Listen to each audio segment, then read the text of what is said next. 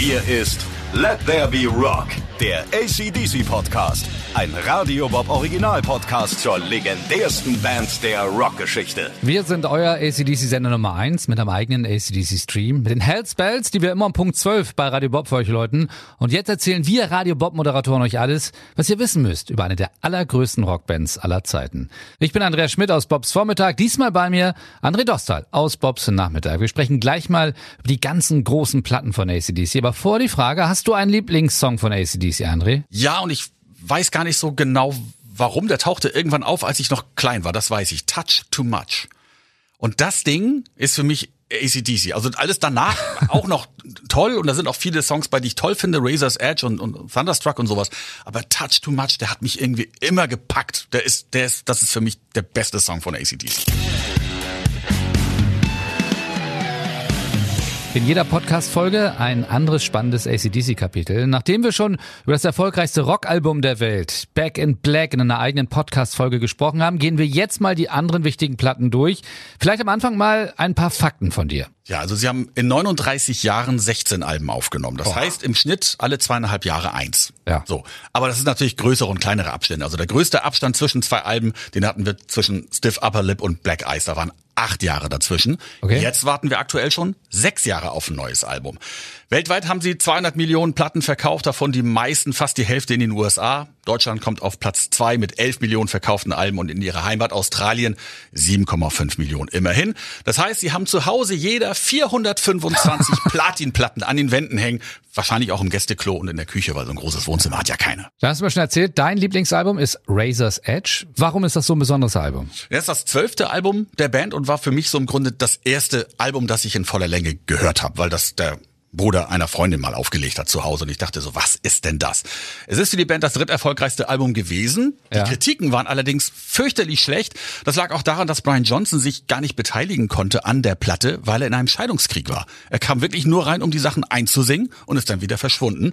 Trotzdem sind darauf Stücke wie Thunderstruck, Money Talks oder auch eben der Titeltrack und das sind für Fans natürlich Meilensteine. Ja, Let There Be Rock ist auch so eine Platte, die mir einfällt, wo ich sage, wow, das ist ACDC. Was ist das für eine Platte? Das ist das dritte Album oder das dritte Studioalbum und da haben sich ACDC im Grunde erfunden, kann man sagen. Das Ding haben sie in zwei Wochen weggeknüppelt.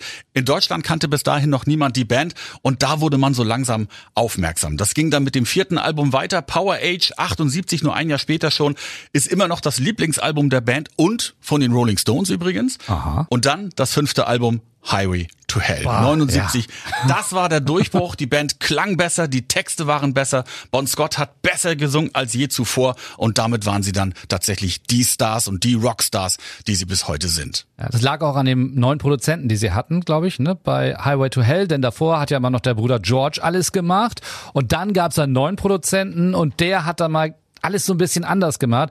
Und er hat auch aus der Stimme von Bon Scott dann mehr rausgeholt. Ich glaube, der war am Anfang völlig, waren die angepisst von den Typen, weil, weil der, ja. weil, weil die dachten, die müssen auf einmal alles neu lernen. Was ist denn los? die fanden das doof, alles neu machen und anders. Und er war so ein Typ, er hat sich dann nicht einfach das nicht nur gesagt, sondern er hat sich dann ganz, hat er vorgesungen. Er hat einfach dann Bon Scott das vorgesungen, wie ja. er denkt, es sollte klingen. Und Bon Scott hat irgendwann gedacht, wow, der Typ hat's drauf. Also von daher. Du mal Bon Scott was vor oder, oder ja. ein Brian Johnson oder sowas, wird einen Teufel tun. Ähm, darauf ist natürlich auch Touch Too Much, mein hm, Lieblingssong. Lieblingssong. Und es war, äh, kleiner, äh, äh, kleine Insider-Info, die einzige Platte von ACDC, die es in der DDR offiziell zu kaufen gab, tatsächlich. Aber, wir wissen das, ein halbes Jahr nach der Veröffentlichung starb Bon Scott. Ja, was nun? Neuer Sänger musste her, darüber haben wir schon gesprochen in einer anderen Podcast-Folge.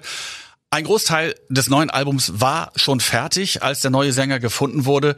Und dann wissen wir alle, es war natürlich Back in Black 1980, das sechste Studioalbum, ein Jahr nach Highway to Hell und es wurde zum erfolgreichsten Rockalbum der Welt. Der Musikexpress hat übrigens darüber geschrieben, jeder Song ein Fetzer. Ein Fetzer? Ein Fetzer. Das war ein fetziges Album. Das haben wir früher auch gesagt, oder? Das, das Fett. Haben wir gesagt. Nee, nee, nee. Wir haben auch gesagt, das Fett. Wir haben gesagt, das ist schockreich. Echt? Nee, wir haben, ja, wir haben gesagt, gesagt boah, das fetzt. Schockreich. Und dann kam geil. Und dann war alles nur noch geil. Durftest du geil zu Hause sagen? Nein, das durfte ich ich Ärger für gekriegt. Famos. Sagt man viel zu selten, finde ich. Äh, kommen wir zurück auf ACDC, ja, denn äh, dann ging es erstmal so ein bisschen runter für ACDC, ne? Ja, weil wie gesagt, das Album war ja schon fertig, Back in Black, vor dem Tod von Bon Scott und da hat man sich natürlich so ein bisschen ausgeruht auf diesem Riesenerfolg und hat dann nicht mehr so richtig die Kurve gekriegt. Der Tiefpunkt war dann tatsächlich Flick of the Switch 83. Die Band hat sich dann selber produziert, mm. weil sie dachte, sie weiß, wie es geht, aber die Songs auf dem Album sind schwach und es hat einfach nicht funktioniert und dann hat es tatsächlich bis 1990 gedauert, bis zu Razor's Edge. Da waren dann ACDC wieder da und die Fans begeistert und das hat sich dann bis heute auch so ein bisschen gehalten mit den Alben, die danach kamen.